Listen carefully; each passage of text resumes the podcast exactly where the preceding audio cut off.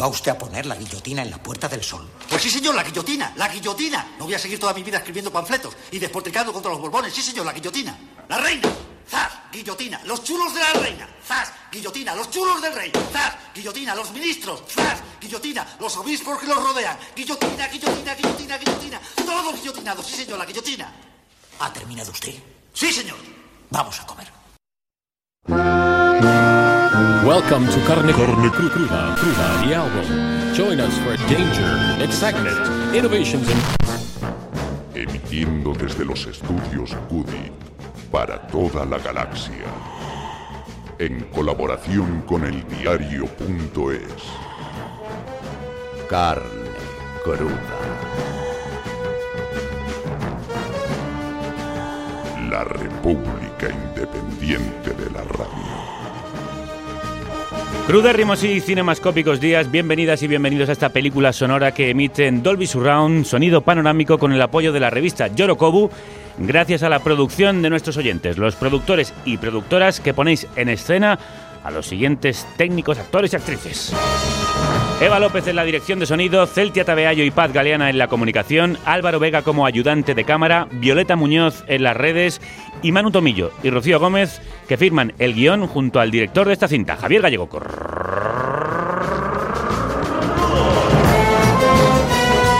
Y hoy, si me lo permitís, quiero empezar con una historia real que se iniciaba como una película, con un mensaje que nos llegaba hace poco y que dice así. Os escribo para compartir esta fantástica noticia con vosotros. Se trata de un proyecto autoproducido como el vuestro y que no ha podido contar con ningún tipo de apoyo por parte de las instituciones o televisiones dado el tema que tratamos, la situación del pueblo palestino en la franja de Gaza. Lo que quedó de los niños, de los niños que jugaban en la calle. Esto fue lo que quedó.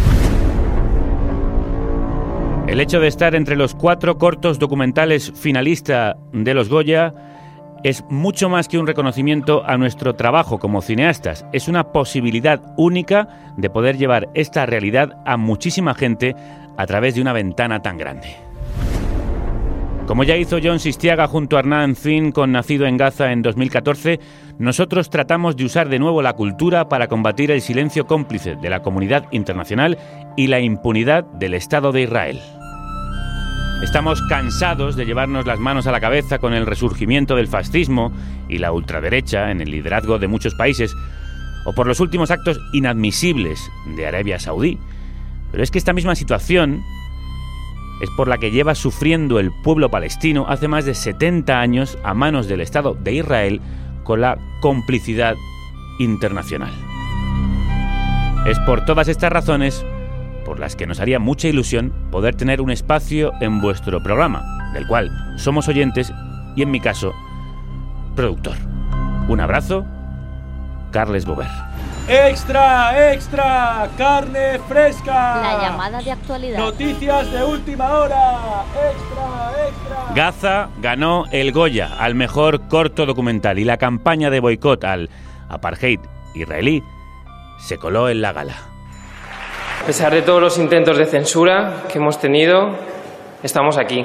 Y estamos aquí gracias a las académicas y los académicos que con su voto han roto el silencio en defensa de los derechos humanos.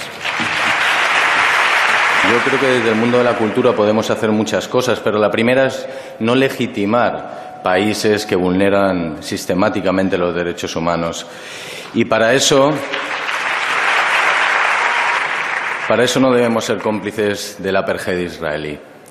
Israel en Eurovisión, no, por favor. Viva la lucha del pueblo palestino. Muchas gracias. Dos días antes de la entrega de los premios, el Arzobispado de Madrid había prohibido que la cinta se proyectase en la parroquia de San Carlos Borromeo en Madrid. Como respuesta, esta noche podrá verse en el Teatro del Barrio, de la misma ciudad. Y hoy nos llena de ilusión hablar con Julio Pérez del Campo, uno de los directores, junto a Carles Bover, que es quien nos escribió. Julio, crudos días y enhorabuena por ese premio. Crudos días. Eh, muchas gracias. La verdad es que es un placer estar en tu programa. Pues más el nuestro tenerte en él. ¿Poder decir esto en la gala? ¿Era también un premio en sí, esto que hemos escuchado? Bueno, poder decir eso ha sido yo creo que el, gran premio. La verdad es que estamos eh, absolutamente atónitos además ante la, repercusión que, ha tenido. ¿no? Ayer estuvimos viendo redes sociales, se ha traducido al menos que, hayamos visto en cinco idiomas diferentes, ha tenido muchos millones de reproducciones en todo el mundo y la verdad es que la acogida ha sido, ha sido increíble. La repercusión al final era, era el objetivo que teníamos con el, con el documental, que era dar a conocer una realidad que en muchos casos ha sido silenciada y que, era la única manera ¿no? en la cual en la cual contra contra la propaganda israelí ellos ellos pueden defenderse. Hablando de silencios habéis señalado la censura que ha sufrido el corto lo dijisteis de hecho en redes en las horas previas a la entrega de los premios. A qué os referíais aparte de esa censura del arzobispado de Madrid a la que yo me he referido bueno, la verdad es que hemos estado recibiendo intentos de censura y en algunos casos además lo, han conseguido durante, durante toda la etapa que hemos tenido de, distribución del documental. Nos lo han censurado en, en festivales, ya estando incluso seleccionado. Eh, nos han, llamado directamente a las salas de proyección donde, donde se iba a exponer el documental para, para amenazarles con represalias si, si lo ponían. ¿Quiénes, perdón Julio, ¿quiénes han llamado? Pues han llamado de, tanto desde el gobierno israelí o sus, eh, sus embajadas como sobre todo de, asociaciones que trabajan para, para, el gobierno israelí y que se dedican precisamente a, ese trabajo, ¿no? a intentar censurar y a intentar denunciar cualquier tipo de actuación que vaya en contra de sus intereses. ¿Y qué constancia tenéis de esas llamadas y quién os lo ha contado? Bueno, nos lo han contado las personas, eh, los, los proyeccionistas, nos lo han contado gente de, los festivales que, que, claro, también con miedo, ¿no? Sin, diciéndonos, oye, mira, estamos en una situación límite, ¿qué, que, vamos a hacer? La mayoría de, de, las personas han dado un paso al frente y han decidido, han decidido arriesgarse, ¿no? Como, como en este caso también, los académicos, académicas, yo creo que, que es una decisión valiente, no, no porque sea nuestro documental, sino porque es un, un tema que por el que han recibido también muchas presiones. La academia también ha recibido presiones y nos consta de, de, del lovisionista y, y, la verdad es que, bueno, ha sido muy difícil y por eso yo creo que este premio sabe, sabe bastante mejor. Y la última, eh, como señalábamos, y no deja de sorprendernos, no solo del lovisionista israelí, también del arzobispado de Madrid. ¿Es una relación entre iglesias o por qué se ha producido ese intento de censura? Bueno, según dice, dice el cardenal Osoro, han recibido presiones de lo que él denomina como comunidad judía, no sé, no sé muy bien a qué, a qué se refiere, porque no es una cuestión de judíos o no, o no judíos, es una cuestión de sionismo o no sionismo. Y, y, la verdad es que fue sorprendente ¿no? que en una parroquia más referente a nivel nacional en, en derechos humanos, como puede ser San Carlos Borromeo, nos censuren y les obliguen a retirar bajo amenaza eh, nuestro documental, cuando además es un documental que simplemente habla de derechos humanos, simplemente pone eh, la cámara y la voz a, las víctimas de, una masacre que se cometió y obviamente eh, lo primero es agradecerle al cardenal Osoros la gran repercusión que le dio en su momento y sobre todo que la comunidad cristiana creo que se, se, le, se le ha revelado porque creo que es una decisión que a todas luces es absolutamente injusta y anacrónica. La iniciativa de que Gaza se proyectase en la parroquia de San Carlos Borromeo fue una propuesta del movimiento BDS Boicot, Desinversión y Sanciones a Israel. Ana Sánchez Mera es una de sus portavoces. Ana, crudos días. Hola, buenos días. Explica para quien no lo sepa, aunque yo creo que la audiencia de carne cruda en principio está bastante informada al respecto, pero ¿qué es BDS?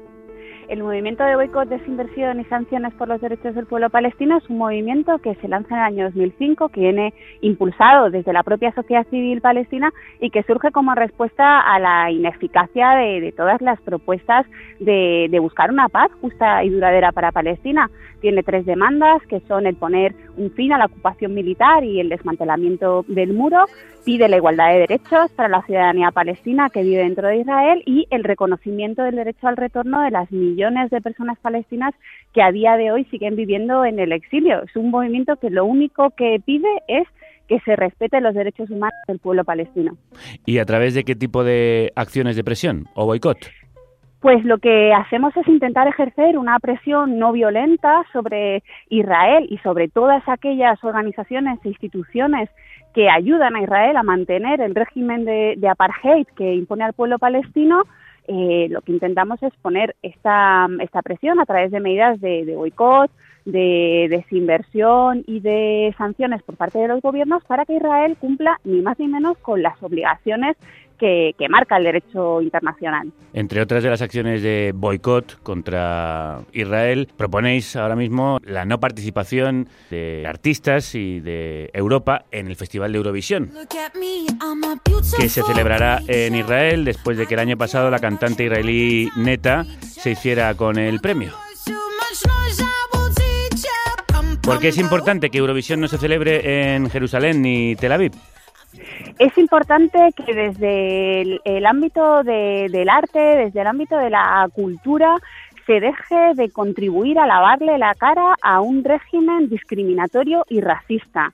Es importante que desde las instituciones culturales europeas dejemos de mantener relaciones cómplices con este tipo de gobiernos que vulneran de manera sistemática los derechos humanos. No podemos permitir que el arte y que la cultura se sigan utilizando para blanquear crímenes de guerra, masacres como las que denuncian los compañeros Julio y Carles en, en el documental de Gaza o una discriminación sistemática de todo un pueblo.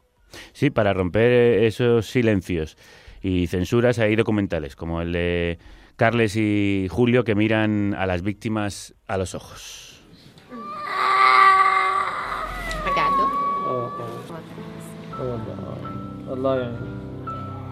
Mírame, querido, mira aquí. Me refiero, él es una víctima. Y el mundo entero es el responsable de estos niños. El hospital trata de traer vida y compasión a la gente que vive en Gaza tras la guerra. ¿Cuál es el crimen que ha cometido para vivir de esta manera? No ha cometido ningún crimen, es solo por ser palestino.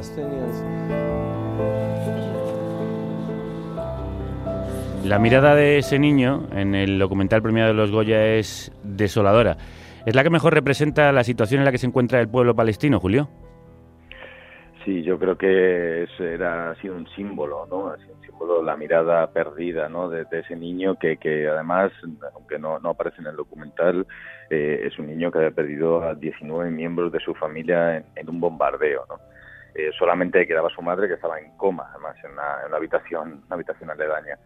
Eh, probablemente ese niño ya no esté, ya no esté con, entre nosotros. Y la verdad es que es terrible, ¿no? Que, tengamos que documentar que personas de la sociedad civil, inocentes, desarmadas, han sido masacradas, bombardeadas impunemente eh, por, por, el ejército israelí ante esa mirada impasible de la comunidad internacional que permite ¿no? que, esto pase. Al final esto nos hace un poco responsable a todos y yo creo que el movimiento BDS, una de las cosas más interesantes que tiene, ¿no? es la presión que puede hacer hacia nuestros gobiernos, que puede hacer hacia las instituciones y que puede hacer directamente además hacia el Estado de Israel para obligar a que todos nuestros países empiecen ¿no? a tomar a tomar cartas en el asunto. En estos días de política internacional convulsa estamos viendo cómo Estados Unidos está a punto de intervenir militarmente en Venezuela y sin embargo en eh, Israel y Palestina en ese conflicto se posiciona del lado de los opresores. La situación ha empeorado en Gaza desde que Trump y Bolsonaro se han posicionado a favor del Estado israelí.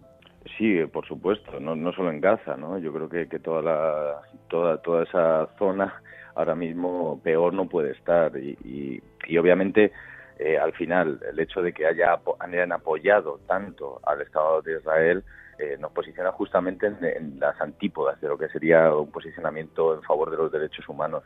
Eh, no se está yendo por el camino de la paz, no se está yendo por el camino de, de respetar el derecho internacional y obviamente esto a futuro se cambiará y conseguiremos cambiarlo, por supuesto, pero obviamente la senda que están llevando es contraria eh, y simplemente basándose en, los intereses económicos de, sus propios países.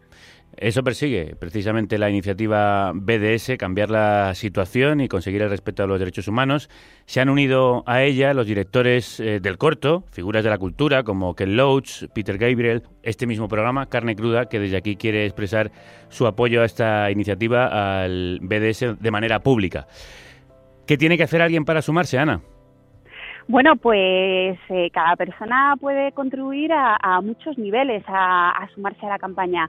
Por un lado, podemos compartir esta iniciativa entre nuestros círculos más cercanos, explicarles a la gente qué es lo que está pasando a día de hoy en Palestina, que no solo se reduce a una ocupación militar, sino que se extiende mucho más allá de, este, del territorio palestino ocupado, que es un crimen de apartheid y que todos y todas podemos tomar parte. Podemos entrar en la página boicotisrael.net, en la que contamos cuáles son las campañas principales, en las que se denuncia la complicidad de empresas, como puede ser HP, la marca de ordenadores, que aparte de fabricar ordenadores, desarrolla sistemas de software que contribuyen a limitar la libertad de movimiento del pueblo palestino. Tenemos empresas como AXA, la compañía de seguros, que aparte de asegurar vidas, ayuda a que el régimen de, apartheid en Israel se, mantenga y se sostenga. Y otra serie de empresas que, ayudan, como digo, a, mantener este sistema de opresión. Nos podemos sumar también a la campaña de espacios libres de apartheid israelí, que es una campaña que llevamos desarrollando durante ya varios años aquí en el Estado español, en la que todos los espacios, pues si tenemos una tienda, si tenemos un bar, eh, una, una emisora de radio o, un restaurante, se pueden declarar como espacios libres de apartheid israelí y denunciar y rechazar de manera pública y visible el, ser cómplices de este sistema racista y discriminatorio. Como se hizo en el caso de Sudáfrica, que gracias al movimiento global, sobre todo de la música, pero de todo el mundo de la cultura, se consiguió arrastrar a gran parte de la ciudadanía de todo el planeta y sobre todo a los líderes políticos que tuvieron que sumarse a ese boicot al apartheid, entonces sudafricano, que hoy también deberían sumarse al apartheid israelí. Gracias, Ana, por esa iniciativa BDS, por contárnosla, perdón, por contárnosla hoy aquí. Y, a Julio, por hablarnos de Gaza. Enhorabuena por, por ese corto, por ese Goya. Y un abrazo muy fuerte a tu compañero Carlas por escribirnos y por ser productor y dar voz a este tipo de historias. Muchísimas gracias a vosotros por darnos voz. Eh, para nosotros es fundamental que, esta cuestión se sepa y la verdad es que estamos muy contentos. Estamos orgullosos también de poder ser vuestro altavoz. Un abrazo fuerte a los dos. Muchas gracias. Si me das a elegir, me quedo contigo. Nos quedamos con Gaza, con la lucha del pueblo palestino y con la de cualquier pueblo oprimido. Al pueblo gitano representa este Me quedo contigo de los chunguitos, del que Rosalía hizo esta versión estremecedora y personalísima, junto al coro Jove del Orfeo Catalá en la Gala de los Goya.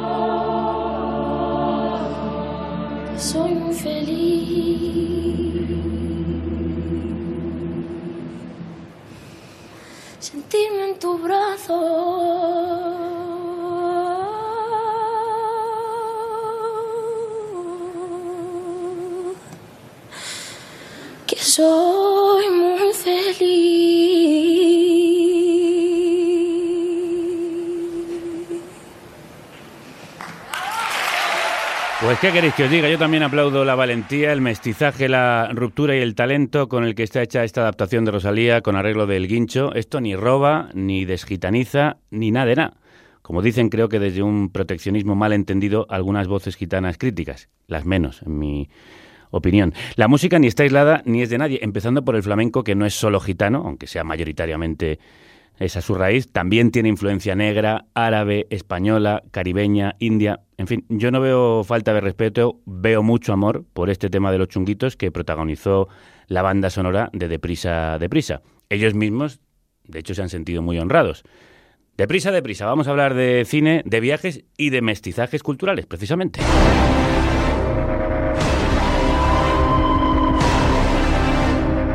¿Has visto lo que ha hecho la guarra de tu hija? Ah, pues no, no lo he visto. Pues nada, que está ahí metiéndose un atracón de series y películas.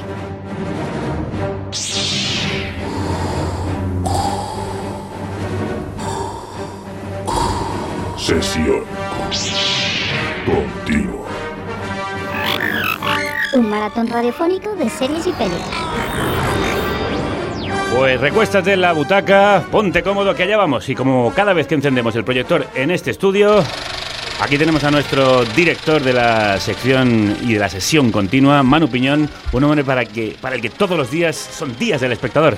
Crudos días. Crudos días, Javier. Pues oye, muchas gracias por darme una vez más la oportunidad de mostrar que en decir español también se madruga. Poco, pero... Bueno, se hace lo que se puede. Diez y media para nosotros es madrugar.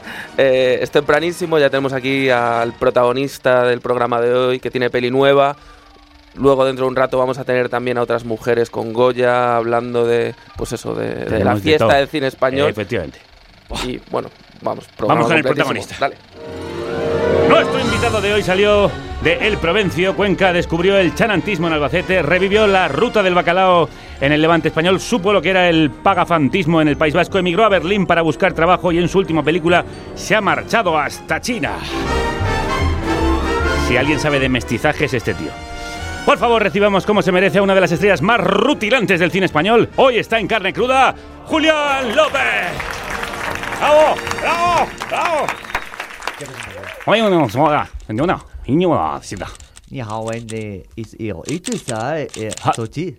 ¿Oh? No,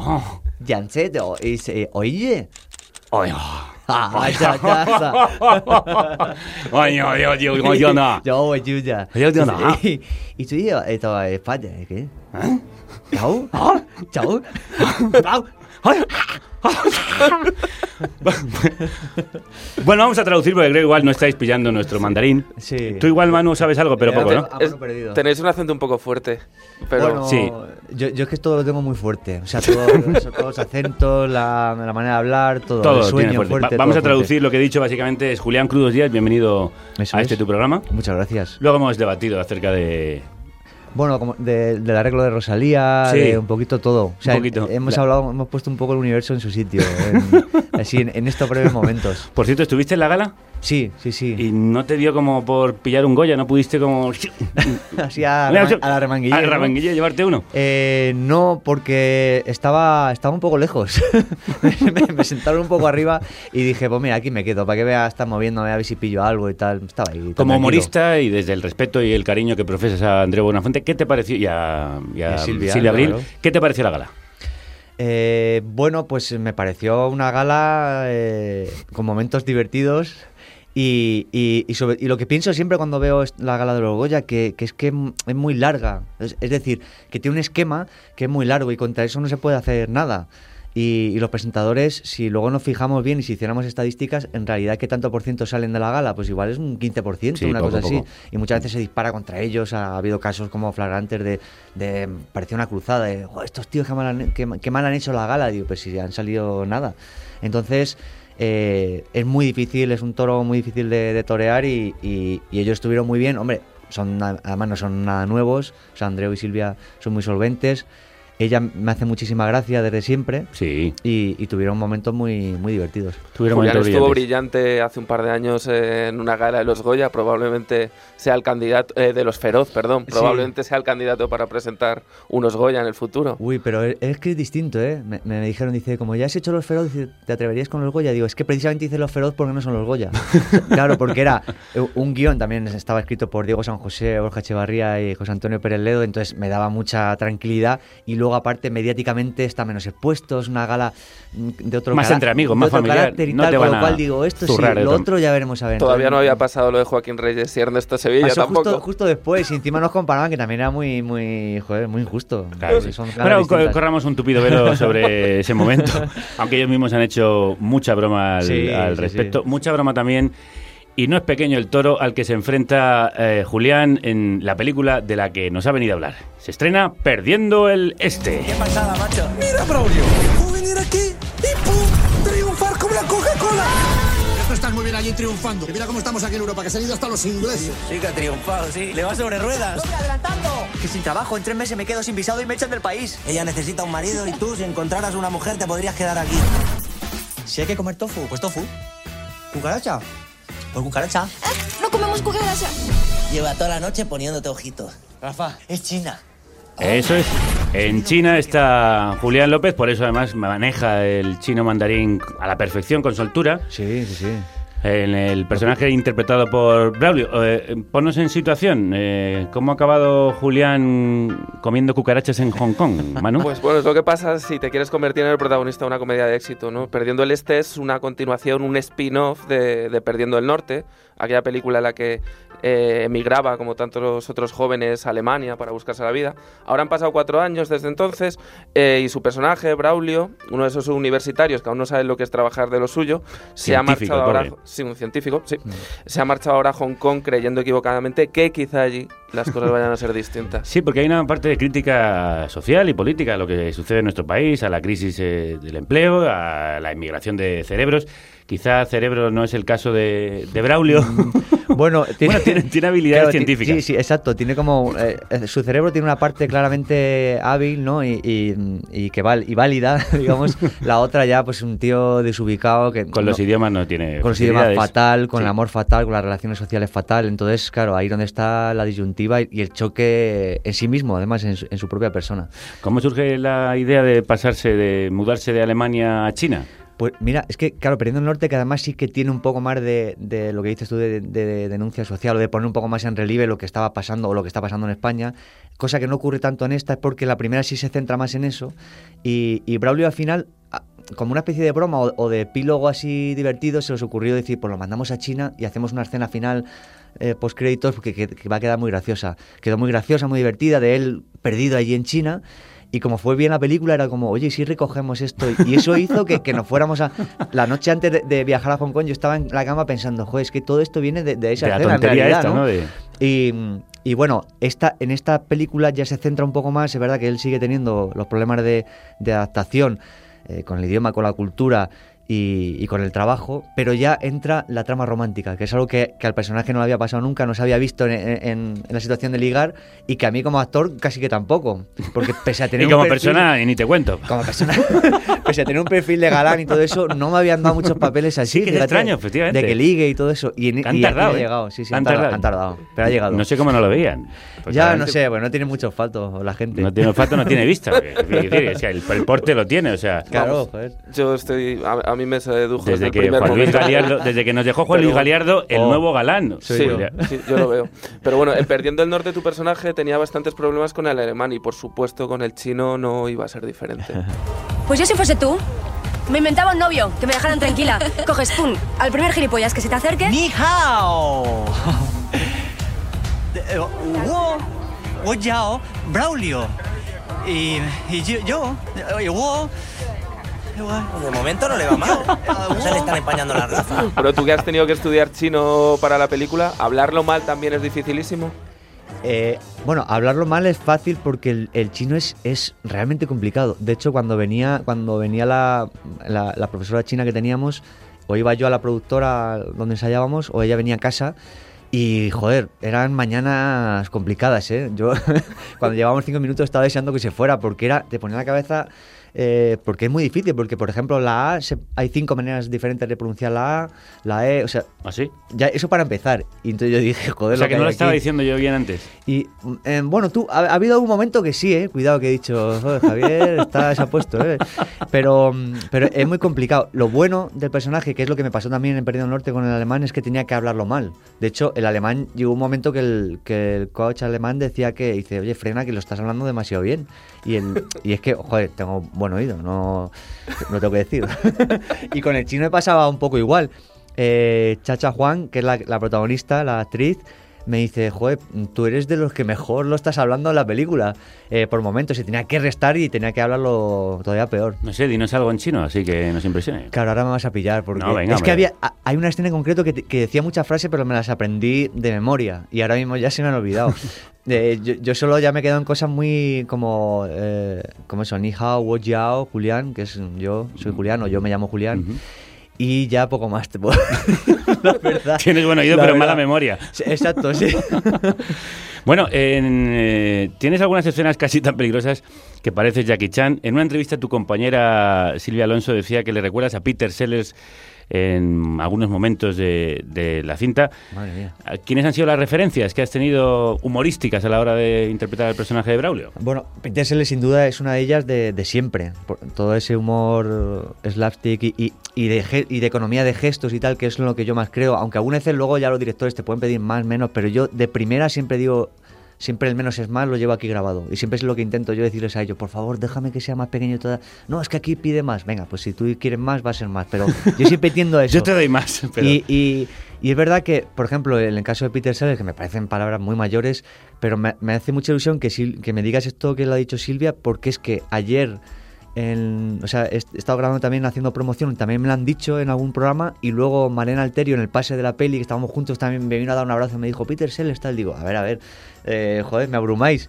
Pero me, me hace mucha ilusión porque... Bueno, cierta torpeza que es, tiene el es- es personaje. uno de, es uno de los, de los referentes claros, o sea, como, como el guateque, como cuando él en el guateque Mm. está tan desubicado, pues Braulio en, en Hong Kong pues es un poco el Peter Sellers del guateque. Bueno, además también en la película una cosa que compartes con Peter Sellers en el Guateque es que te llevas tortas por todas partes, ¿no? Hay un momento incluso en el que tu personaje dice, pero bueno, por favor, ¿quién ha decidido que, Sí. que a mí se me puede estar dando todo el rato? ¿Tú has contado cuántas leches te llevas en Perdiendo el Este? Eh, creo que en este, o sea, en la peli se ven tres, tres muy potentes además, No, con, claro. lo, con lo cual hay que multiplicar por diferen- diferentes tiros de cámara y repeticiones, podemos estar hablando de, yo que sé, a lo mejor 50 o 60 Porque esa es la toma que siempre sale mal, ¿no? No, y, y- ¿Podemos repetir que no le he dado bien? No, y encima a, a, a, a Yunes, el que hace de Hakan, le tuve que decir en un momento dado, porque luego la cámara estaba en otro lado, que, que no hacía falta que me la diera, que ya se podría, se podía falsear, que como solemos decir. Y el tío seguía dándomelas que yo le dije, eh, oye, que ya, Te estás que ya la tenemos desde aquí. Te estás Que gustando. ya, tío, que ya no hace falta, joder. Y, y- y de hecho una vez ah, yo ya bromeaba y en, y en un plano, sin decirle nada al director, me daban una hostia y yo decía, ¿por qué todo el mundo me pega? Entonces yo ya ni, ¿por qué todo el mundo me pega en esta película? Como rompiendo un poco la cuarta pared Sí, y sí. tal. Y, y digo, oye, ¿por qué no dejáis esto? Sería guay, ¿no? Metalenguaje. Bueno, es que es verdad que te llevas algunas, además, mano abierta y parecen reales, o sea, que cayeron No, en no, la cara. Son, son reales y es como deben ser. Es decir, yo, eh, el que recibe, no, el que recibe siempre es como la, la peor parte porque dices, joder, no me apetece así por la mañana ahora que me den una- los cinco en la cara. Pero dices, mm, al otro le dices, dame, dame, tío, dame fuerte y ya está, porque así va a quedar gracioso. ¿Hay alguna técnica especial? ¿Se puede ahuecar la cara? O... La mano sí, la cara pf, tienes que ponerla y ya está. Hombre, porque si te pones muy en tensión se, te- se ve, se ve que este tío está esperando algo y tiene que ser inesperado. Pero la mano sí hay, por ejemplo, Mickey Sparvé la, la da guay, porque suena y parece muy potente, pero... sí, Me sí, encanta, ha hecho sí. como un gesto, un gesto móvil con la mano y dice, oye, qué bien de- coloca la mano. Claro, mucho en la muñeca, mucho en los dedos, es una técnica ancestral. Bueno, entre los buenos golpes, aparte de los cachetazos, también están los golpes musicales.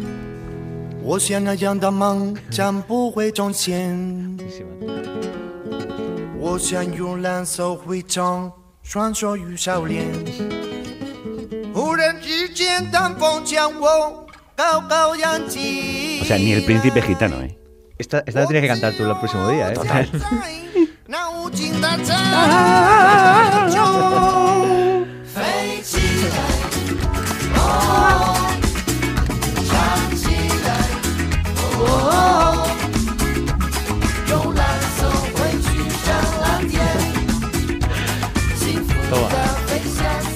que toma, que toma. Impresionante esta versión en chino del Volare a cargo del flamenco tumbadito que suena en Perdiendo el Este, pero es otro cantante el que tiene una importancia capital en la peli, mano. Sí, a pesar de que Tumbaito es un artista inconmensurable. eh, Espera, espera, espera. Que, por favor. Una música dulce tocada solo para mí. Esto, algunos dirían que es apropiación cultural. sí. Os recomiendo que veáis el videoclip, ¿eh? es, Sí, el- sí. es impactante. Por decir algo. Como, como las hostias que le caen a, Más o a menos, Julián. como panes. Pero lo que te decía es que, que Braulio, el personaje que, que interpreta a Julián en, en Perdiendo el Este, en realidad es, es fan de, de otro artista. Esa chica es mía, Sí, sí, sí, es, sí, es Josep Sergi Capdevila Querol, más conocido como Sergio Dalma. Ostras, esto no lo sabía, el dato este. Sí, sí, sí. del Josep Nombre Sergi artístico. y- El Ah. mejor cantante pop melódico romántico que ha habido en este país eh, y que además tiene un cameo muy majo en la película con Julián. ¿Cómo Sí. fue cómo fue compartir escena con, con el maestro? Bueno, pues, eh, hombre, te voy a decir que me hizo ilusión porque, joder, yo, yo era un chavalín cuando él fue a Eurovisión con la afamada eh, Bailar Pegados y de repente dices, no sé, eh, al final acabar compartiendo algo con él era como la primera llamada era a mi, a mi madre, a decirle, oye, que está con Sergio Dalma, que, que había ahí una conexión y además estuvimos hablando de música italiana, tal, de una manera muy mm, muy, bonita. Y es un tío estupendo, majísimo, que se prestó todo y él le hacía mucha ilusión que, que su música estuviera en la película porque a él le encantó Perdiendo el Norte. Entonces aquí Braulio de repente nos descubre que es fan de Sergio Dalma y para, como se ve en la, en la primera situación de, de ligar, dice, ¿con qué puedo ligar yo? Venga, va, pues voy a tirar de Sergio Dalma. Y así es como se intenta ligar a la China. Y luego hay sorpresita ahí que no sin desvelar No, mucho. pero pero le, da, le da un punto a la peli mm, definitivo, de como comedia romántica muy molona, el hecho de que salgan las canciones de Sergio Dalma, sí, sí. Nosotros también tenemos sorpresita, ¿no, Manu? Sí, es un poco temprano, pero. A ver, a ver. Pero te animas a sacar miedo. el Ah, karaoke. a cantar. Bueno, venga, pues Venga, sí. hombre, por favor. Creo que además la hemos, la hemos encontrado en tu tono, la canción. ¿Ah, sí? Sí, o sea Sí. que. Es un detalle Espérate, que la- ¿Necesitas la letra, o, ¿Necesitas la letra? o- o vas solo? Pero, pero ¿de cuál? ¿De esta que, que acaba de sonar? No, ¿Otra? hombre, de la buena. Bailar pegados. De bailar pegados. Ah, vale, vale. Como no había anunciado la canción que Claro, era, claro, era sorpresa. claro, por eso no sabía si necesitaba la letra, pero no la Bailar necesito. pegado. No, no. ¿Qué diablos? No la necesito. No la necesito, por favor, Mario. Que no hace falta, no hace ¿No falta. hace falta, seguro? Sí, sí. eh, Creo que no, creo. Bueno, adelante. Música, maestro.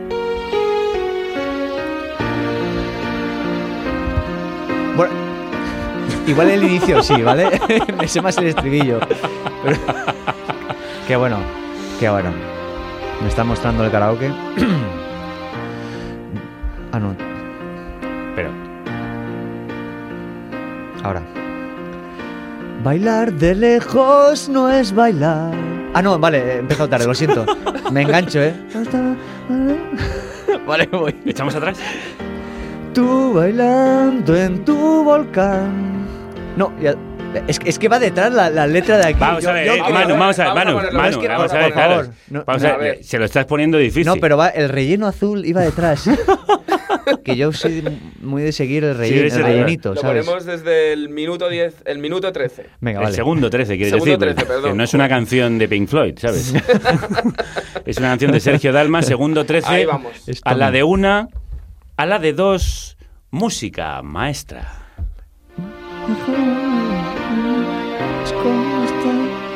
Espera, a ver. A ver, eh, Manu, creo que esto habría que haberlo preparado antes. Sí, a ver, a ver. Ah, no, espera, Espera. una cosa, vale. Es que la canción va por un lado y, y Sí, eso va por otro. sí. Ah, vale, ahí está la historia. Pues entonces ya. Sí, tú sin letra, si te acuerdas. Sin letra, Si venga. te acuerdas. Y, si, y si no me la invento. Sí. Perdón, vamos, ya está la definitiva. vamos, vamos- vamos desde el principio. Vamos desde el principio, Eso vamos a es, hacerlo claro, bien, claro. porque luego esto lo vamos a editar. Esto lo vamos a sacar en disco. Mira, esto la se- letra te la tenemos aquí al Sí. Eso es, efectivamente. ahora sí, Ah, ahora sí, sí. Es que yo ahora sí. pensaba por eso, digo, Claro, cuadrado. yo- No, no, sí, sí se nota que eres músico. Eh, joder, es- No, se nota los años de conservatorio, ¿vale? joder, se nota mucho. Venga, va, ahora un poquito de silencio y ahora sí, maestro, adelante.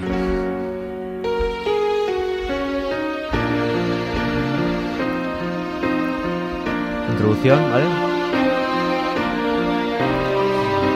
Estaría bien que lo explicara el músico. Esto es la introducción. Bailar de lejos no es bailar. Es como estar bailando solo. Muy bien. La verdad es que eso es lógico. Tú bailando en tu volcán y a dos metros de ti, bailando yo en el polo. Probemos una sola vez. Suavidad. Madre ¿vale? mía, la piel como Evo. Bailar pegados como a fuego. Un poquito de calorcito. Madre mía, cómo, adentro. cómo me está entrando esto, ¿eh? Abrazados al compás, sin separar jamás. Ahí viene, ahí viene. Que te abrazo. Tu cuerpo de mi cuerpo. Ahí viene todos, ahí es. Bailar pegados es bailar, igual que baila el mar. Con los delfines, corazón con corazón, todos, todos juntos, toda la radio. En un humanidad. solo salón. Todo Madrid, toda España, toda Europa, los bailarines. Abrazadísimos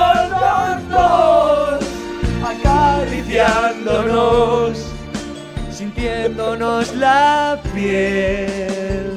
Wow. Nuestra balada va a sonar. Vamos a probar. Me la canto entera, ¿eh? probar el arte de volar. Bueno, bueno, eso es- Bailar pegados. Ahora tú. No es bailar. No, es bailar. Es bailar. Ahora está la parte de que sí es bailar. Estoy tan nervioso. Es que me suele pasar, ¿eh? Es bailar. ¡Bravo! Bravo, sin palabras. Gracias, gracias. Impresionante. Impresionante. Sí, sí, sí. Ay, ¿cómo seguimos? ¿Cómo salimos de aquí? Eh, pues eh, no lo sé. Venga, Ponemos venga. otra vez el Bueno, programa. vamos a ver, no, vamos a ver. Bueno, Muchos sí, saben sí, que eres ¿Quién que va a músico. venir ahora con Goya? Hombre, Venga, la verdad es esto. que- sí, sí. O, o la que va a venir, no lo sé. Que venga, A claro. lo mejor este- al año que viene puedes eh, optar a me- mejor canción en los Goya. Hombre, la verdad es que mm, nosotros que somos fans de Julián sabemos que, que es un tipo con una carrera musical contrastada, que tiene incluso estudiaste magisterio musical, ¿no? Tú deberías ser Sí. profesor de música en un instituto o algo. En, en su momento mm, encaminaba hacia eso, pero al final no. ¿Y qué se torció en la vida? Pues yo creo que es que se- se torció por conocer a Ernesto y Raúl en la universidad. y ahí ya mm, te empezaron a inocular un venenito que dije yo, "Mm, esto me mola, ¿sabes? Esto igual me mola más que Sí, la sí. trompa, ¿no? Sí, la verdad es que, hombre, la música sigue siendo mi pasión y me sigo sintiendo músico y pensando como músico porque eso es, cuando tienes una formación así, eh, to- todo lo que todo te lo llevas a la música y, y sigues leyendo música, escuchando música, pero, pero es verdad que, que yo que, me- que me sirvió para como para para encontrar este camino que me vino de manera azarosa, pero dije, joder, es que es que yo me acordaba que en mi habitación, por ejemplo, me ponía música de cine y yo me hacía como mis trailers y tal y, y tenía como ese mundo interior que que al final luego ha salido por algún lado. o sea Claro, que- sí, luego además tienes una cara, yo ayer lo decía cuando lo- estábamos hablando del programa mm, que preparábamos, digo, es que Julián tiene una cara que ya hace reír sin decir mucho.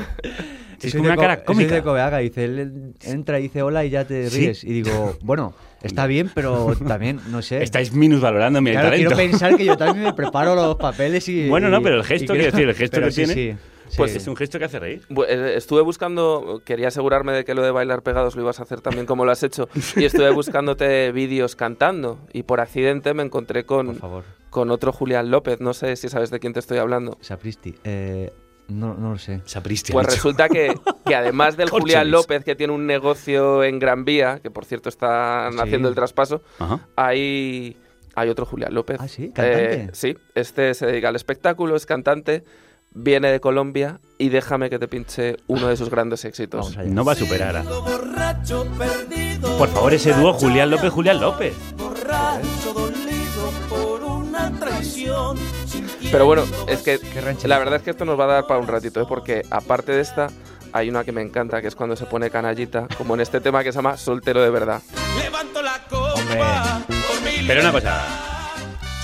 ¿Todas las canciones del otro Julián López van de tomar? O sea, de beber. Pues, no, que hay algunas que hay algunas que abordan otros temas, ¿no? Como las relaciones sentimentales desde un prisma a medio camino entre Maluma y Bertín Osborne. Me quedo con las dos. Me quedo con las dos. Me quedo con ¿Por qué no, verdad? Teniendo dos, ¿por qué me voy a quedar con una? Es como Javier Bardem en Huevos de Oro, ¿no? Pero bueno, ¿me, me das permiso ya para que ponga la última y Sí, y- sí, venga, ya veo que, este? que hoy es eh, las... Mira, eh, mira qué raro que haya más Julián López con lo, Con lo raro que es tu con nombre. lo raro que es el nombre Sí, y tal, que sí. yo, bueno, es nombre artístico. Yo en lugar me llamo Julián Sazatornil Saza, pero me puse Julián López. Muy acertado. Ahí eh, claramente rompiste con Pues mira, para, la para que- convencionalidad. sí, para ya romper con, con el otro Julián López, el falso. P- po- Ponemos esta. Hombre, Y esto ya es cuando la noche ha A ver, entrado yo ya soy a la una de la feíto, mañana pero- o así. Yo soy feito, pero tengo mucho pegue. Pegue, había entendido pene. verbón. Tengo un verbón. Yo creo que también aquí juega con el. ¿no? A lo mejor con Vergón. el subtexto, ¿no? Con el malentendido. El pegue, el pene, ver- verbón, Vergón. vergón. Yo creo que aquí hay un... Sí, eh, es fino, metido fino- finamente, pero bueno, sutil. La sutileza hecha música. ¿Cómo se hace reír, Julián? ¿Lo sabes después de tanto tiempo dedicado a la comedia? Pues mira, yo creo que yo creo que lo sé, pero no sé explicarlo. Mira, por ejemplo, para unir también con la carrera musical, eh, recuerdo que había un profesor de yo mi instrumento era es la trompa, que es un instrumento muy difícil. Me acuerdo que había un profesor, había muchos conocí muchos profesores de trompa, pero había uno que que magnífico intérprete y, de- y decían de él, dice, es que toca muy guay, pero él no sabe cómo toca. O sea, es decir, dice él, él no da clase porque él no sabe decir, él sabe lo que tiene que hacer. Y yo, no sé si suena, no quiero que suene pretencioso ni nada de eso, porque además yo soy muy pudoroso con esto, pero, pero yo es como que tengo la intuición, no sé si me viene de la música, de, de lo que tiene, de lo que puede funcionar. Que tiene ritmo. Y, y creo, y creo y lo hago así. Pero luego huyo de lo que es dar dar cla- una masterclass o de empezar a teorizar sobre eso porque digo, no sé, igual no lo sé explicar bien, o no, pero yo mm, sí que creo que sé cuál es la tecla que hay que, Es curioso que en cine siempre se habla mucho del tempo de la comedia, ¿no? Sí, que es como algo luego. muy musical. Incluso hay cómicos que, que se coreografían, ¿no? En Atraco a las tres, la escena del principio, cuando entran al banco, hay una coreografía detrás de eso. Exacto, sí, sí. No, no, la, la música y la comedia van de la mano por, por eso, por la, por la musicalidad propia de la frase, por los silencios. El- los silencios son muy importantes. En la música nos enseñan que el silencio forma parte de la música igual que las notas, pues aquí igual. O sea, una, una pausa bien hecha y, y justa y entrar en ese momento es, es definitivo. Pues en Perdiendo el Este hay grandes músicos de la comedia, grandes intérpretes del humor. Está muy bien rodeado por algunos de los mejores talentos de la comedia de nuestro país, Edu Soto, Malena Alterio, Leo Harlem o Carmen Machi. Están en esta película que se estrena el próximo 15 de febrero y por la que le deseamos a Julián muchísimo éxito y sobre todo que la gente se ría tanto como nosotros. Eso espero. Muchísimas gracias. No sé si tienes alguna Sí, otra joder, hay pregunta. una cosa que es que me encantaría. Es que te has quedado con Julián, cara de- Sí, es que lo, lo- lo tengo dentro. Julián este año, aparte de Perdiendo el Este, estrena una serie que tiene una pinta buenísima, que se llama Justo antes de Cristo en Sí. Movistar, de- con- dirigida con Borja, eh, de- por Borja Sí. Cobeaga y Nacho Vigalondo. Pero es que además de protagonizar eso, estás en la nueva de Almodóvar, en Dolor y Gloria. Eres un chico Almodóvar. Ya eres un chico Almodóvar. Sí, sí, aunque tengo que decir, ves lo que decía yo antes de, de ser así pudoroso y tal, tengo que decir que es, mm, nada, salgo en dos escenitas, ¿vale? Pero me hizo mucha ilusión que, que Pedro dijera, oye, ¿quieres hacer esto? Y yo dije, pues encantado. Entonces, tengo que decir que me, que me hace mucha ilusión formar parte de esa película, aunque sea así de manera muy, muy pequeñita. Así que sí, sí, se, se me acumulan los estrenos. Bueno, ya. De para lo de para que veáis lo- a, quién habéis traído aquí, Claro, pues una puta estrella. Una puta estrella, no, no, una estrella deslumbrante. Y de hecho yo no puedo ni mirarte a la cara porque estoy prácticamente cegado por el fulgor de tu, de tu brillo. Justo antes de Cristo, que como ha dicho mm, Manu, está em, dirigida por Borja Cobeaga y Nacho Vigalondo, eso pinta desbarre total. Eh, ha sido un- una de las pues, de, de los mejores guiones que he hecho eh, en mi vida, en mi corta trayectoria. Bueno, corta, ya llevan unos años en realidad, pero me refiero que me leí esos capítulos y yo estaba deseando hacer ese personaje. O sea, me han regalado un personaje maravilloso. Eh, que le pasa de todo, que es neurótico, que es mm, que está deprimido, que, que es inseguro y, y eso en la Roma de justo antes de Cristo, ¿no? unos años antes y, es fabuloso porque es una comedia eh, finísima y realista, o sea, rodada con, con- con mucho gusto, con mucha peplum intención, sí, sí, a tope. Y, y estamos muy contentos con el resultado y en abril se verá. Desde la Sábana Santa no se había hecho un peplum mejor que este. Julián López, muchísima suerte con Perdiendo el Este, gracias, desde verdad. Roma hasta China. Mm, En fin, este hombre no tiene límites. Un placer. Un abrazo.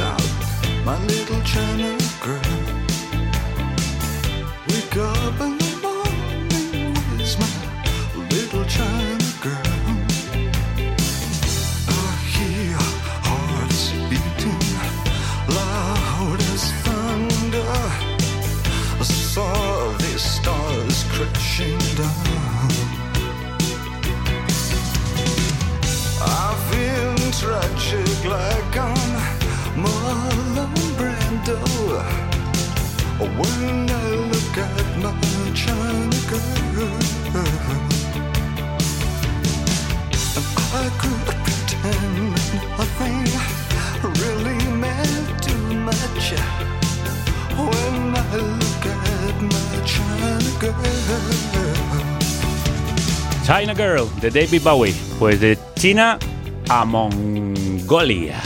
Suscríbete a la revista satírica más leída por la ultraderecha moderada. La revista satírica con la que aprendió a leer Pablo Casado. La revista satírica más suave para limpiarse el culo. Suscríbete a Mongolia a partir de 32 euros al año con regalos en revistamongolia.com. Apoya la prensa independiente. Mongolia, la revista satírica sin mensaje alguno.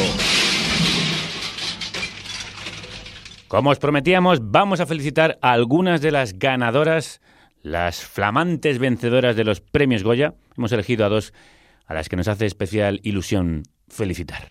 Eh, querría dedicarle esta película, que es de amor, con todo el corazón, con todo el corazón, a aquellos que no permiten amar diferente, a aquellos que no son capaces de ponerse en la piel ni en los zapatos de la minoría, del distinto, aquellos que no creen que haya, sea necesaria una ley de violencia de género, aquellos que creen que no, es- que no se necesita apoyo a los colectivos LGTBI, aquellos que piensan que no es parte de la sanidad pública el aborto, aquellos que creen que no, que el cambio de sexo no debería estar en la sanidad pública. Se lo quiero dedicar a ellos para que, por favor, vayan a ver la película y vean una película de gitanas, lesbianas y mujeres.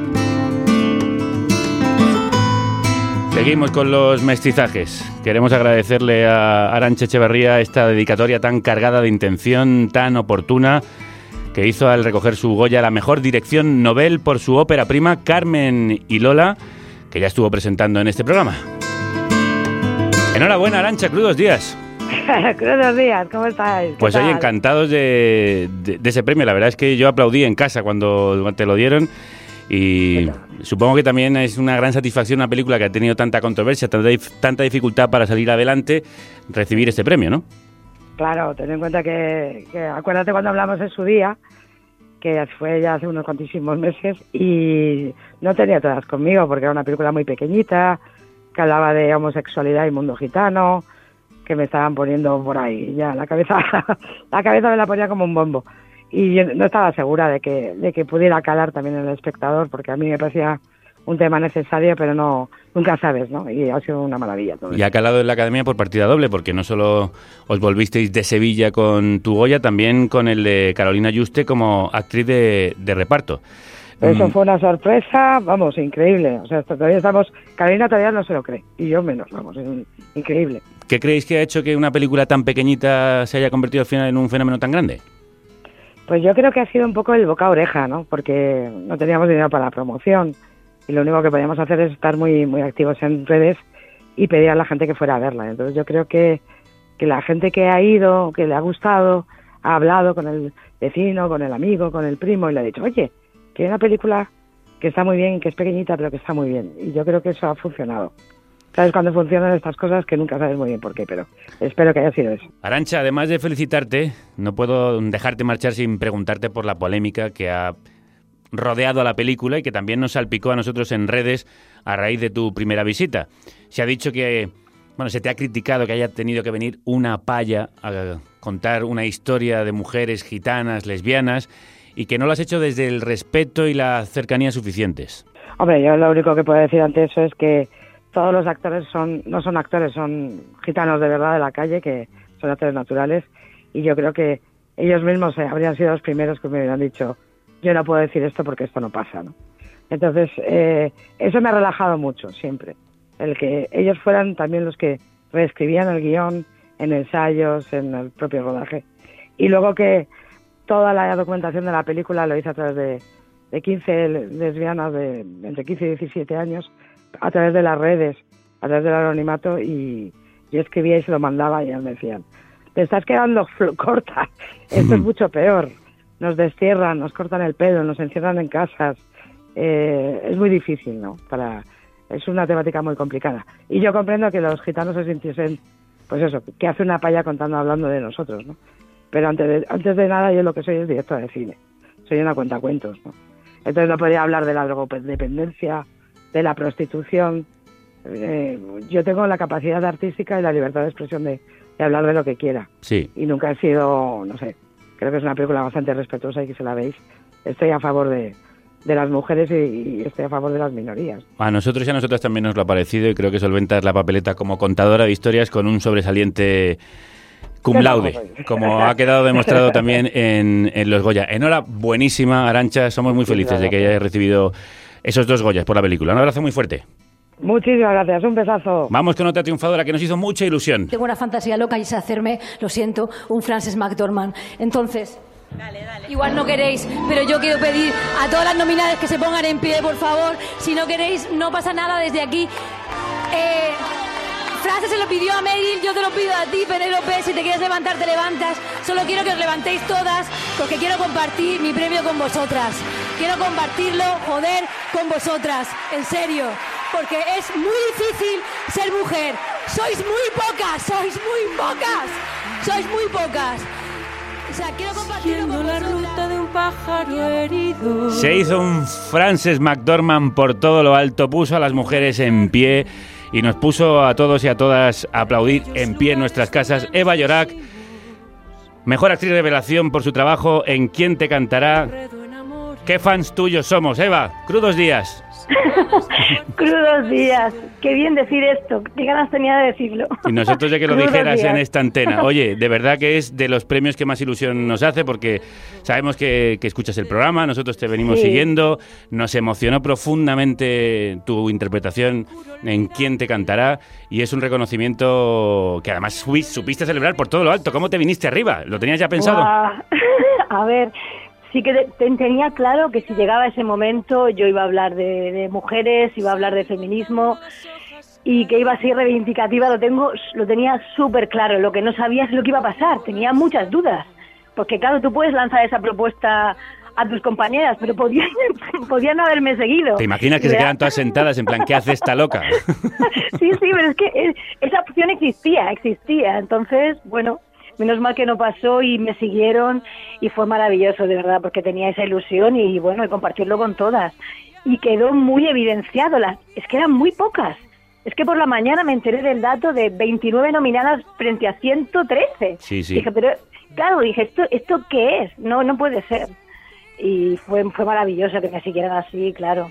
Y fue maravilloso ese momento, además de todas en pie, con, con todo, con la música más sonando detrás. O sea, fue un momento épico, fue un momento épico de la noche. Claro, pero ¿sabes lo que pasa? Que es muy gracioso porque lo acabo de oír Sí. y esa música es para que te vayas. Sí, era para echarte. Pero, claro, pero entró directamente en el momento que yo empezaba, el momento Frances, y lo acabo de oír, digo, oye, qué bien me vino No, la no, música. impresionante, impresionante. Los pelos como escarpia. Bueno, eh, eh, Eva se está convirtiendo en una experta en, en montar escenas épicas eh, recogiendo, recogiendo premios, porque si no lo habéis visto, por favor, buscad en YouTube lo que dijo eh, cuando recogió este año el Feroz, por, por, también por quien te cantará, contando una anécdota surrealista de su cuñada, de Frozen, de... Bueno, un, un locurón, es, lo mejor que podéis hacer es verlo, pero, pero bueno, eh, aparte de esos premios, ha recogido también el del Círculo de Escritores, un montón. Eh, ¿Estás haciendo acopio en casa? ¿Cómo, cómo te organizas? ¿Dónde lo metes Pues todo? mira, ¿sabes lo que pasa? Que me mudé hace poco de casa y, y tengo el salón como bastante vacío, de, todavía de muebles, y lo tengo ahora mismo lleno de premios. De hecho, estoy en el salón y bueno, ahora mismo estoy acariciando a mi Goya, acaricio a mi por qué. sí, ¿no? Tengo como el salón y es muy bonito, la mi verdad. tesoro, mi tesoro. Sí, sí, sí, es un poco, es un poco bueno. Hay una foto de los Goya que la tengo, lo tengo así como agarrado de ahí, que no me lo quiten. Claro, claro. Es un poco, es un poco eso. sí. ¿Cuántas alegrías te ha traído un personaje tan difícil, por cierto, eh? Una mujer Ah. que yo eh, he definido como en redes como eso, mujer quebradiza, madre abnegada y soñadora empedernida. Qué difícil hacer este personaje y cuánta recompensa, ¿verdad? Pues es que yo creo que, ¿sabes lo que pasa? Estoy viendo que cuando te dejas, bueno, siempre lo suelo hacer, ¿eh? Con mis trabajos, pero cuando es algo, es un trabajo como este que te, que te exige tanto, tan complejo, que tienes que trabajar tantísimo para hacerlo y que te dejas los huesos, la piel, el alma, es tan bonito ver que luego de pronto me lo están reconociendo de esta manera porque me, quedé tocada, o sea, fue un, trabajé con muchas cosas muy duras, de frustraciones, de miedos, de mucha angustia. Y ver ahora de pronto que está pasando todo esto, buah, es, es increíble, es que no me lo puedo creer, estoy encantada, vamos. ¿Qué puede significar esto para tu carrera, Eva? Hombre, yo lo que espero es, eh, lo primero que ya, lo ha hecho es que me pongan el mapa, pero mm, lo sigo diciendo, es, es el problema que tenemos las mujeres de una cierta edad en este país que no es tan fácil. Si yo tuviera 20 años me imagino que tendría pues toda mi mesa llena de proyectos ahora mismo. Eh, em, creo, porque eh, esto funciona así. Pero bueno, e- e- es más difícil porque faltan, faltan mujeres creadoras, faltan mujeres guionistas, que, que hablemos de nuestras propias historias, que creemos personajes protagonistas femeninos de una cierta edad, porque hay muy poquitos. Hay muy pocos y, de hecho, interesan, porque la categoría de mujeres protagonistas de este año son todas mujeres de 40, de más de 40. Entonces, son historias que interesan y que tienen que, que- que ponerse en pie, pero bueno, de momento son excepciones. Entonces, ojalá, ojalá siga por ese camino. Oye, de pronto me lleguen muchísimo trabajo y comedias, porque tengo, estaba oyendo a Julián, digo, de verdad, qué ganas tengo de hacer una comedia, no lo sabe nadie.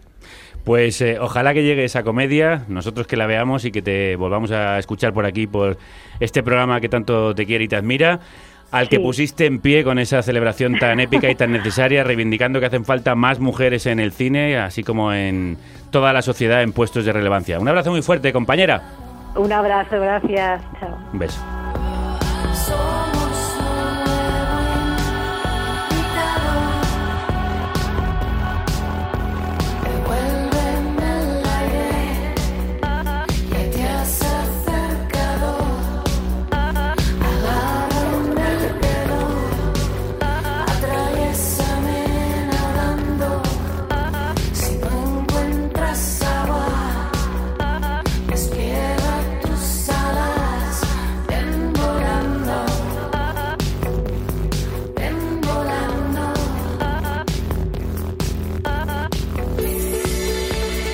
Somos un nuevo invitado, el tema de Nat John Henry, uno de ellos, para la banda sonora de Quién te cantará, la película de Carlos Bermud. Y volando, volando, nos vamos a recibir a una nueva invitada, la última del día de hoy. Manu. Ah, eh, perdona, Javier, me había quedado hechizado contemplando los, los paisajes de, de- de la película de la que quería hablarte ahora, de 30 lumes. un documental, película experimental, eh, cuento, leyenda maravilloso sobre, sobre precisamente los bosques gallegos. Dormía intranquila e de súpeto sentino. Apareceuseme. Tempo despois convencía ainda de que todo fora un pesadelo, de que aquela noite non fora verdade. Pero os seus rastros, as pegadas, non marchan. Non esvaecen facilmente. Aquí lo sabemos bien porque nuestra Celtia nos habla en galego toda la vez que puede y qué bien suena y poético ese idioma. Hmm, La que habla es, es Alba, la protagonista adolescente de, de 30 lumes, 30 luces, una historia de fantasmas, tradiciones y leyendas ambientada en una, en una aldea de la Sierra de Ocourel, en, Lugo. Eh, es en realidad una experiencia sensorial, una de esas películas que, bueno, a mí me parecen súper estimulantes, es como un paisaje que podrías pasarte horas y horas contemplando. Pues vamos a contemplarlo a través de los ojos de su directora, Diana Toucedo, crudos días. Hola, buenos días. ¿Cómo nos contarías tú la película que has hecho? Bueno, mira, yo creo que lo primero, igual deciros que ese silencio que habéis hecho nada más eh, conectar con, con la película es lo que puede lo, lo- lo- lo que puede realmente definir la película, que, que te puede dejar un poco ahí en silencio con ese misterio, porque lo que intento en 30 lumes en el fondo es acercarnos como a esa realidad, al misterio, pero al mismo tiempo también a la fascinación que puede causar todo aquello que nos rodea, lo invisible, la muerte y todos esos fantasmas. Parte de esa frase tan conocida de los gallegos de las meigas a ver las ailas. Exacto, eh, por ahí, por ahí. La verdad que la película intenta, intenta un poco acercarse a ver si, si encuentra verlas, encontrarlas, sentirlas, un poco va por ahí. ¿Y cuáles son esas 30 luces, esas 30 lumes a las que se refiere el título? Bueno, pues mira, la verdad que 30 son los últimos 30 niños que, que hay en el, en el Courel, en toda esta zona rural. Y, y luego Lume, eh, bueno, como sabrás, eh, lo podemos traducir como fuego en gallego, pero Sí. justo en esa zona lo, lo usan para decir todas esas casas que están todavía en activo, con vida. Entonces es una especie de palabra más que apela a la resistencia. Y me parece como muy bonito también ese término, pues para poder usarlo así en, en la película. Justo hace unos meses, Diana, hubo un revival de la saga de terror Halloween, la de Jamie Lee Curtis, y en 30 Lumes, que se desarrolla además durante un 31 de octubre, hay algunas referencias a esta fiesta de Estados Unidos, hay una profesora explicándolo, vacían calabazas, cuentan historias de espíritus, incluso tiene un puntito de película de terror, ¿no? ¿Por qué te interesa contrata- contrastar esas dos tradiciones, la del Halloween y el magosto gallego? Sí, bueno, un poco la propuesta también es intentar como lanzar un poco la, mirada o, poner el foco en todas esas cosas que nos caracterizan, ¿no? que nos identifican eh, desde las tradiciones pues más propias e incluso las más aleja- eh, alejadas o, bueno a, a priori pues no, no cercanas pero que también están ahí y en, una, en un lugar tan pequeñito como, este en Galicia que aparentemente podrías pensar que está como bastante aislado pues eh, una tradición como la de Halloween también está presente. Entonces yo quería un poco como poner en diálogo mm, este este, tipo de, tradiciones de formas de, vida que, que, que están presentes ahí. Y lo ha hecho a través de una película que es casi una experiencia, una inversión en lo más profundo de los bosques gallegos, sus mitos y leyendas, la lírica de su paisaje y los misterios que encierran sus fantasmas. Una inversión que ha sido reconocida eh, en festivales en Berlín, Málaga, San Sebastián. Ha ganado ocho premios, que ya, ya es bastante. Y no sé cómo se consigue que una película tan distinta llegue a las salas de cine. Supongo que no será fácil. No, pues la verdad que ha sido todo logro que yo no imaginaba nunca poder alcanzar, al igual que todo el recorrido de, la película. O sea, en el fondo, la, la película es, es, eh, una película muy pequeña que hemos hecho durante casi cinco o seis años con mucho cariño. Y, y yo creo que en el fondo a lo mejor ha sido eso también, que, parte de todo lo que hemos puesto por todo el equipo ah, durante todo este tiempo y hemos conseguido como crear esta especie de película que está entre géneros, que está en un, en un espacio nada definido y que al mismo tiempo también apela a que el espectador se pueda sumergir en un viaje, en, en- en sentir, en dejar que su cuerpo penetre en estos lugares. Creo que de ahí es donde, donde está la magia de, de la película y por eso ha, ha- causado como igual toda esta fascinación, ¿no? que Sí. yo estoy súper contenta. Qué bien, nosotros nos alegramos muchísimo. Está entre dos aguas, por citar el título de, del documental mm, película de Isaki La Cuesta que estuvo presentando aquí. En tu caso, entre dos luces, por cierto que con Isaki, además has trabajado como montadora. Estáis abriendo ahí los dos Sí. y otros cineastas espacios diferentes de cine, de cine mestizo entre géneros.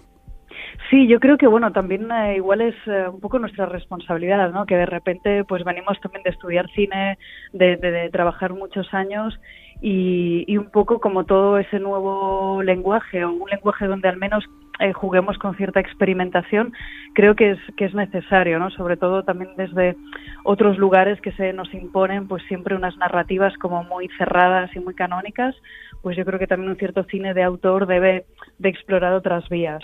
Gracias por romper esos moldes y esos marcos a veces tan cerrados. De eso hemos intentado hablar en el día de hoy. Nos quedaríamos más tiempo contigo, Diana, pero tenemos que marcharnos. Un abrazo muy fuerte. Bueno, ha sido un placer enorme, gracias. Este viernes 8 de febrero en los cines 30 Lumes. Si me das a elegir entre tú y la riqueza. Y terminamos como empezamos, con esa grandeza con la grandeza que lleva consigo. del tema de los chunguitos, que formaba parte de la banda sonora de Deprisa, Deprisa, la película de Carlos Saura. Si me das a elegir, Me quedaría contigo más, Manu, pero tenemos que irnos. Y yo tengo que ir a devolver el smoking. ya me he pasado tres días. por los siglos hay amor. Me quedo contigo.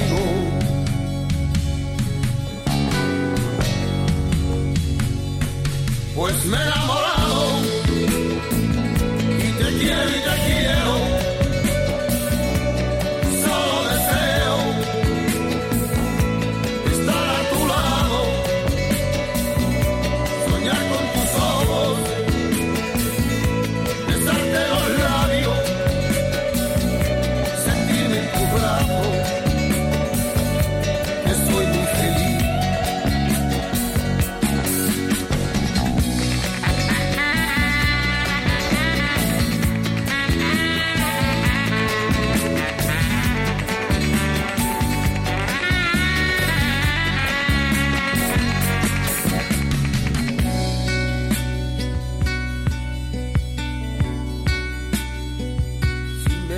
Elegir entre tú y ese cielo, donde libre es el vuelo,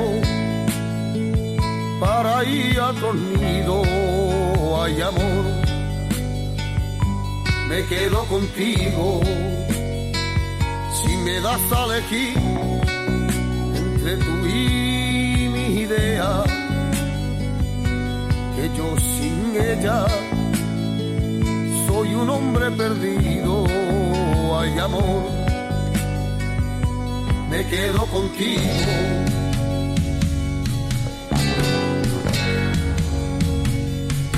Pues me he